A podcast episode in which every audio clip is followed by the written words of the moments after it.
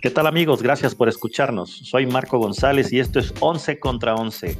Hoy iniciaremos con un tema bastante controversial y de verdad que creo que va a dejarnos muchos comentarios y queremos saber muchas de sus opiniones. El día de hoy y obviamente tratándose de nuestro amado deporte, el soccer, pues se tratará de algo muy interesante que a lo mejor hemos dejado de lado, pero seguramente estará en las famosas pláticas de cantina, de bar, en reuniones, en el recreo, en, el café, en el trabajo, que es en los sistemas de competencia de varios torneos. Pero hoy quiero hablarles especialmente de uno de los grandes hitos de los sistemas de competencia en el soccer y vamos a remontarnos, no es, no es reciente, pero sí tenemos que hacer un alto en este acontecimiento. Como ustedes saben, las Copas del Mundo iniciaron en 1930 en Uruguay y hubo un receso después de la última Copa antes de la Segunda Guerra Mundial, que fue la de Italia en 1938, perdón, en Francia, donde fue campeón Italia en 1938, y hubo un espacio debido, debido a este conflicto mundial. Eh, la FIFA decide recuperar el torneo hasta 1950 y como sede obviamente no podía ser el viejo continente y se decidió que fuera en tierras sudamericanas. En este caso fue el caso de Brasil en 1950. Es importante considerar que solo calificaban 16 equipos y en este caso pues ya algunas selecciones que ya pintaban para ser poderosas en, pues en, estos acontecimientos como fue Alemania y bueno y en su caso Japón eh, fueron rechazadas por el comité de FIFA debido pues a su comportamiento en la Segunda Guerra Mundial. Caso contrario con Italia que definitivamente pues había eh, pues varios eh, personajes italianos en el comité de FIFA y que bueno pues em, impulsaron que esta selección Azurri pues pudiera participar en esta Copa de 1950. Esto es un poco de dato histórico. Sin embargo, desafortunadamente en, en esta edición de la Copa Mundial no se logran, algunos equipos rechazan ir a, la, a la, Copa del Mundo debido pues a, los temas posguerra y solo eh, pues están disponibles 13 selecciones del mundo. Obviamente para empezar pues el sistema estaba decidido que fuera en cuatro grupos de cuatro, donde pasara el mejor de cada uno de ellos y luego volvieran a hacer otro grupo del que hablaré en unos, en unos segundos más. Entonces, eh, pues de esas 13 selecciones tuvieron que hacer pues cuatro grupos de, con un número diferente de participantes en cada uno de estos grupos, siendo el 1, el A y el B de cuatro equipos, el, el C de tres y el D solamente de dos. Entonces, para empezar, pues el sistema de competencia ahí ya no era parejo, donde había equipos donde iban a jugar todos contra todos, había equipos que iban a jugar tres juegos y en el caso del grupo D donde estaba Uruguay y Bolivia, pues nada más iba a ser a un solo juego. Para ponerlos un poquito en contexto, voy a, voy a compartirles un poco el tema de cómo estaban determinados los grupos. En el grupo A estaba Brasil, Yugoslavia, Suiza y México, que por cierto, una de nuestras peores participaciones con tres derrotas. En el grupo B se encontraban Inglaterra, España, Chile y los Estados Unidos. En el grupo 3, ahora nada más con solo tres participantes, estaba Italia, Suecia y Paraguay. Y en el grupo D, solo Uruguay y Bolivia, que solo, solo fue a un solo partido, por cierto, con una, con una goleada del equipo uruguayo, 8-0 a Bolivia. Bueno, entonces, como les decía, el sistema de competencia era todos contra todos y pasaba el mejor de cada grupo. Y pues eh, ahora les comento cómo se, cómo se dio, cómo se, se suscitó la fase final. Eh, del grupo A, pues obviamente califica el, el, país sede, en este caso fue Brasil. En el, en el grupo B califica la selección española, en el grupo C Suecia y en el grupo D, que solo fue un juego, es Uruguay. Entonces, eh, califican, digamos, una fase final donde nuevamente se vuelve a dar un grupo y otra vez nuevamente son todos contra todos. El país anfitrión, Brasil, pues eh, le pidió a la a la FIFA que, pudieran utilizar este sistema de competencia nuevo en las finales y en vez de que hubiera nada más tres juegos que hubieran sido las semifinales y la gran final, pues eran todos contra todos y pues duplicaron el número de partidos, haciendo que hubiera pues más ingresos económicos eh, para el torneo. Cosa en la que yo no estoy muy de acuerdo y seguramente ustedes me dejarán sus comentarios.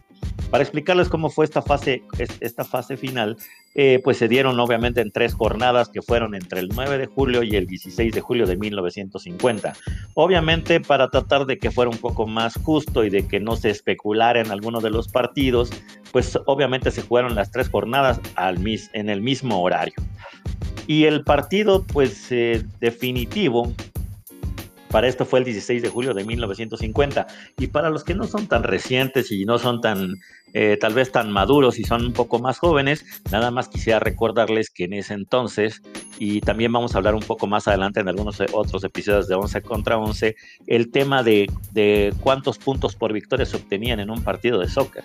En ese entonces los puntos eran dos por victoria, uno por empate y obviamente cero por una, por una derrota. Entonces la, la cuestión era un poco más reñida y los criterios de definición para en, caso de un empate, ya sea por, por goles a favor, en contra, este, el, partido directo, etcétera, pues eran más complicados. Pero ya próximamente platicaremos esta nueva historia porque estos capítulos de los sistemas de competencia darán uy, de mucho de qué hablar y seguramente estaremos compartiéndoles un contenido espectacular para seguir con el tema de, del, torneo de 1950, entonces el partido definitivo se tiene que jugar entre Brasil y Uruguay, ya que llevaban dos victorias cada equipo. Entonces, eh, finalmente y tal vez un poco casualmente juegan ese 16 de julio de 1950 y para muchos seguramente será una fecha importante ya que sería el día del maracanazo.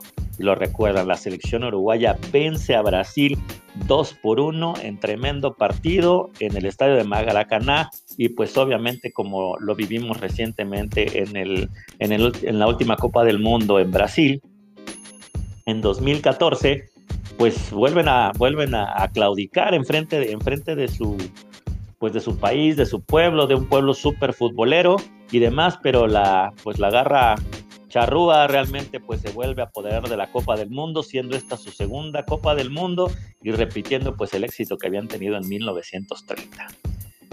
Pues bueno, la verdad es que yo, y, y, basándonos en el tema del sistema de competencia, pues bueno, de verdad, pues fue una fiesta, ¿no? Por cuestiones un poco ahí políticas después de la posguerra, pues se tienen, solo se aceptan a tres equipos, hubiera preferido que hubieran elegido tal vez algún otro sistema de competencia un poco más justo, porque pues Uruguay fue campeón nada más jugando cuatro juegos y hubo pues elecciones, no sé, como las de Brasil, pues que jugaron siete al final de cuentas, igual que, eh, igual que Suecia, igual que España, etcétera, pero pues se desgastaron menos, eh, tuvieron digamos que un poco más... Eh, más favorable, digamos, nada más jugar contra una selección pues bastante no competitiva en ese momento como era la de Bolivia y pues obviamente lograron el campeonato. Y finalmente ese tema de hacer de que solo pase un equipo de cada grupo y finalmente pues se juegue a un pues a un otro mini torneo en un solo grupo, la verdad es que personalmente no me agrada.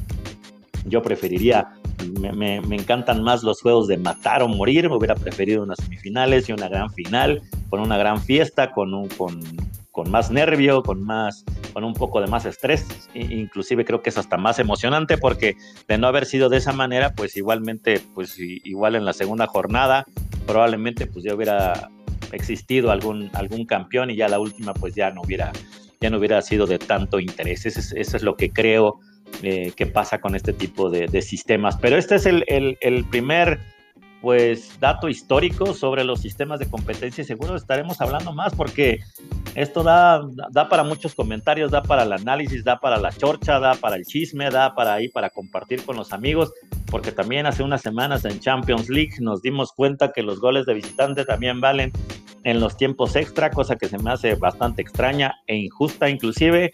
Ahora también en, nuestra Liga MX estamos viviendo un tema de un repechaje a un duelo a muerte, a uno solo, pero ya después se vuelven dos, etcétera. Entonces son como muchas reglas y de verdad, ¿a poco a ustedes no les pasa que hay que explicar, sobre todo a los que no son tan futboleros, cómo está el sistema y demás y nada más te quedan viendo como el, ajá, sí, sí, te entiendo, pero todos los años o casi todo, todas las ligas es diferente y hay que estar explicando constantemente. Así que los invito a que no se separen de nuestro contenido, les agradezco mucho su escucha y no me olviden, soy Marco González, miembro del cast original de 11 contra 11. Por favor, agréguenos a sus favoritos en sus podcasts y en su plataforma favorita.